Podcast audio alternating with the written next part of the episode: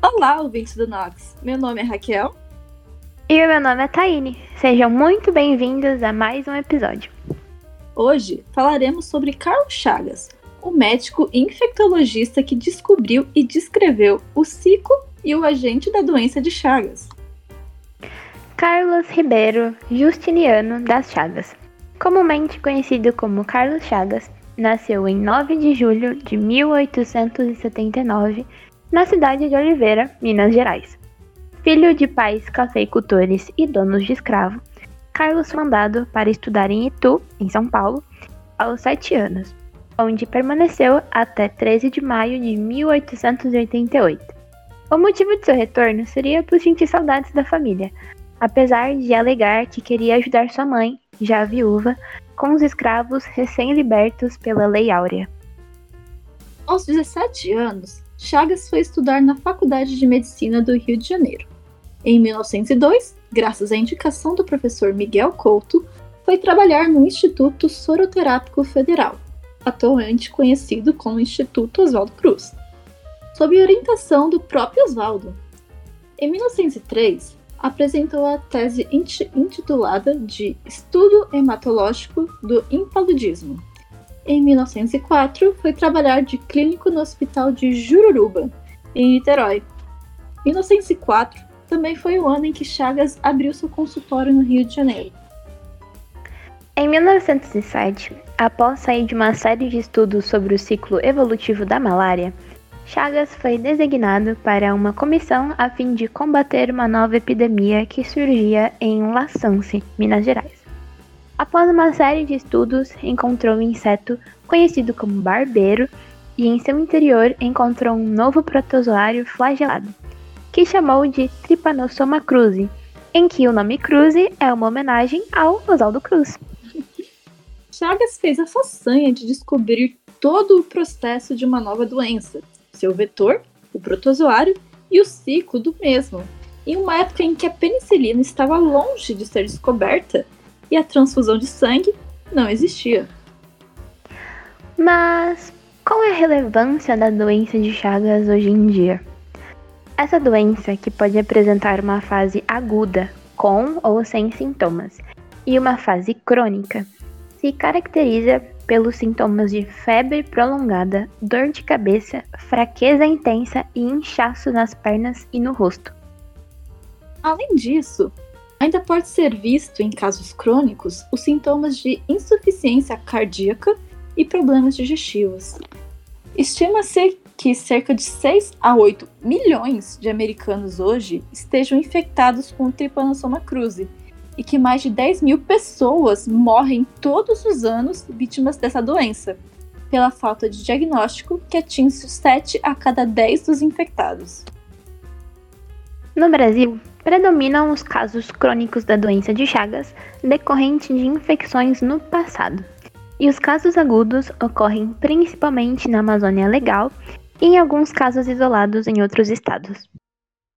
Especialistas da Organização Pan-Americana de Saúde afirmam que, apesar de a doença já poder ser curada, muitos ainda hoje morrem pela falta de conscientização sobre a doença. Imagina se Carlos Chagas não a tivesse descoberto tão cedo em sua vida acadêmica. Mas por que será que Chagas não recebeu um prêmio Nobel?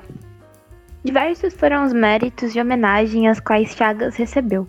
Dentre eles, podemos destacar os títulos de Doutor Honoris Causa pela Universidade de Harvard, Cavaleiro da Ordem da Coroa da Itália de Comendador da Coroa da Bélgica e de Cavaleiro da Ordem Nacional da Legião de Honra da França, e até instituições que receberam seu nome, como o Instituto Carlos Chagas de graduação e pós-graduação. Uau, é realmente muita coisa. E dentre tantas homenagens, a falta de um prêmio se destaca negativamente. Apesar de ele ter sido duas vezes indicado ao Prêmio Nobel de Medicina, uma em 1913 e outra em 1921, em ambas as ocasiões o prêmio infelizmente não lhe foi entregue. O ponto é que, na época, Chagas enfrentava uma forte oposição às suas descobertas por parte dos próprios especialistas brasileiros, que negavam a existência da doença de Chagas.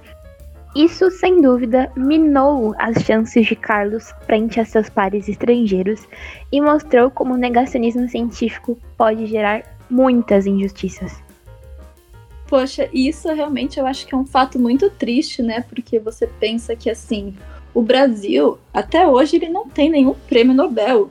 E pensar que a gente não, não apenas podia ter ganhado prêmio Nobel nessa época, como a gente teve chance duas vezes de ganhar esse prêmio Nobel, é muito triste pensar que o Carlos Chagas perdeu por causa dos próprios companheiros brasileiros, né? Sem dúvida. É... Isso é muito injusto por pelo Carlos, com certeza, que foi quem trabalhou ali diretamente, mas é injusto com todas as vidas que morrem até hoje, há mais de 100 anos, morrem pessoas por conta dessa doença e ainda não duvidaria se existissem pessoas que ainda afirmam que não existe. Então a gente vê que o negacionismo não é de hoje, né? Como eu falei, há mais de 100 anos atrás a gente já via a ciência brasileira perdendo prêmios, perdendo renome, perdendo reconhecimento e o pior de tudo, né? Vidas serem perdidas também por conta de grupos negacionistas. Pois é, realmente tudo uma tragédia. Desde né, pensar que assim a gente está sempre atrás assim de dos, dos, cientistas europeus, como pensar que tipo esse pensamento né, negacionista de 100 anos atrás ainda perdura. É, é realmente algo que eu fico muito triste no, com o panorama geral do Brasil. E é uma coisa que, né, a gente teria que trabalhar para melhorar, né? Inclusive, eu acho que é um dos pontos do Nox aqui, espalhar informação para tentar combater essa onda de negacionismo, combater essa onda de desinformação, porque realmente é, é uma tragédia, não tem outra palavra para descrever. Exatamente. Eu acho que toda vez que a gente consegue relembrar, né? Porque a história serve para isso, né? Pra gente poder relembrar e conseguir seguir em frente. É, toda vez que a gente se depara com isso, acho que relembra mais o papel da ciência. É, porque, querendo ou não, mesmo que as pessoas ainda morram por conta desse negacionismo, teve muitas que não morreram, então poderia ser pior. É muito parecido com a questão da Covid, né? Infelizmente, milhões de pessoas morreram, mas muitas mais estariam morrendo, inclusive, se não fossem as vacinas. Então, apesar dessa grande oposição que tem, a ciência ainda é extremamente importante, ainda consegue coisas gigantescas e a gente nunca vai poder negar. Então, é, isso me faz pensar o quão importante é a ciência, quanto é importante a universidade, né? Porque esses grandes institutos, inclusive, que foi citado é, na nossa própria, nossa própria fala, estão relacionadas a universidades, então os que a gente tem hoje, igual tem a USP, né, que é o que ajuda a gente a produzir o Nox e os podcasts, são ainda mais importante. E a gente conseguir traduzir isso, levar para mais pessoas é, é essencial, né? Então tenho certeza que grande parte dos brasileiros nem fazem ideia que Chagas podiam podia ter hoje um Nobel na sua lista acadêmica, mas não tem. E deve ser muito absurdo também pensar que ainda devem ter pessoas que nem sabem que existe essa doença e que tem um número tão grande de pessoas que morrem. Então, defender a ciência, né, defender o seu investimento e junto a isso é, ter ações para a gente poder combater é, essa falta de conhecimento básico mesmo chegando às pessoas, eu acho que se mostra cada vez mais importante, né? Na época da internet é muito bom porque a gente consegue postar episódios como esse, mas ao mesmo tempo vai se saber o que se tem, né? Então essa luta tem que ser constante todos os dias. Com certeza, né? É, apesar que seja difícil, né? Você. A área acadêmica no Brasil é muito difícil, né? E é muito desestimulante para os cientistas, porque a gente não é valorizado. E apesar disso tudo, sabe, ter esse, essa capacidade de poder melhorar, nem que seja o mínimo assim, sabe, já é uma coisa que, por exemplo, me incentiva.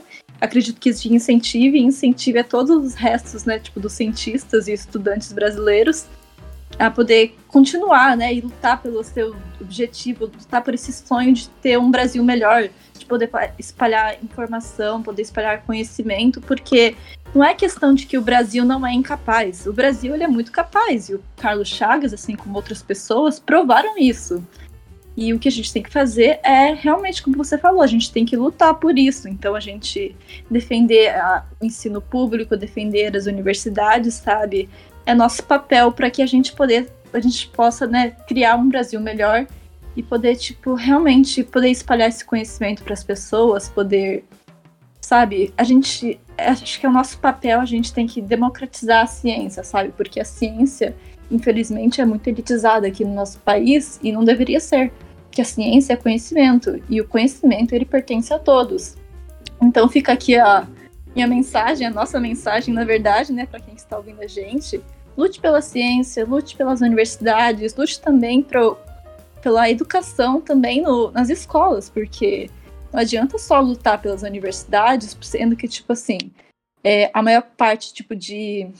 A maior parte das pessoas que deixam as universidades sem se formar é justamente porque não teve um ensino de qualidade nas escolas e não conseguem acompanhar, né? Então, é nosso dever lutar pela educação como um todo para que a gente possa, né, ter um Brasil melhor, mais educado, mais bem e que, mais com mais informação e que a gente possa acabar com essa disparidade que a gente tem em relação aos países europeus, por exemplo, que a ciência devia ser de todos nós. É exatamente, acho que você falou tudo.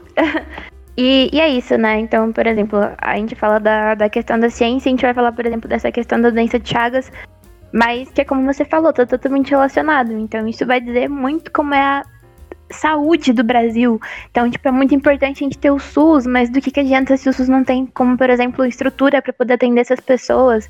Mas isso também está relacionado à educação básica, porque tem várias pessoas que têm essa dor de cabeça, enfim, essas dores, esses inchaços, mas acham que é normal, porque não teve essa informação desde a infância, então acabam não indo para o médico, enfim. É toda uma rede conectada, mas o mais importante de tudo isso é que essa rede sempre passa pela ciência então, toda organização de um povo, de um país, passa pela ciência, pela ciência exata, biológica, humana, enfim. E também passa pela questão do investimento. Então, acho que vou reforçar mais uma vez o que a Raquel falou. É, a gente precisa, enquanto povo, lutar por isso. Então, a gente precisa garantir que cada área do Brasil tenha investimento, é, que as universidades tenham investimento, que o SUS continue sem problemas, que as escolas tenham conhecimento e estrutura suficiente. E a gente vai fazer isso quando a gente conseguir chegar nessas pessoas, né? E também cobrar de quem cuida disso, né? Porque quem cuida disso é o governo municipal, estadual, federal, e se a gente não cobrar, mesmo que eles saibam disso, eles não vão resolver. Então, é, deixamos aqui nosso apelo para todo mundo que está ouvindo para ajudar a gente nessa luta. E também é, é uma forma de ajudar divulgando o nosso podcast. Então, se você quiser que mais pessoas saibam dessa história, né, da doença de Chagas, do Carlos Chagas, é, se quiser que mais pessoas tenham essa reflexão sobre como o negacionismo e a falta de investimento na ciência impacta muito a vida do nosso cotidiano, por favor, compartilhe esse episódio com as pessoas. O Nox também está em várias redes sociais, a gente está no Instagram e no TikTok, somos Nox Podcast em todas elas.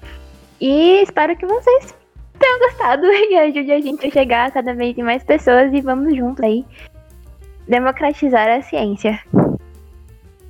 Isso. Acho que a gente disse aqui tudo que a gente se propôs, né, nesse episódio. Então, é, fique ligado que logo logo sai mais episódios para vocês. E é isso, gente. Um beijo e até a próxima. Tchau, tchau.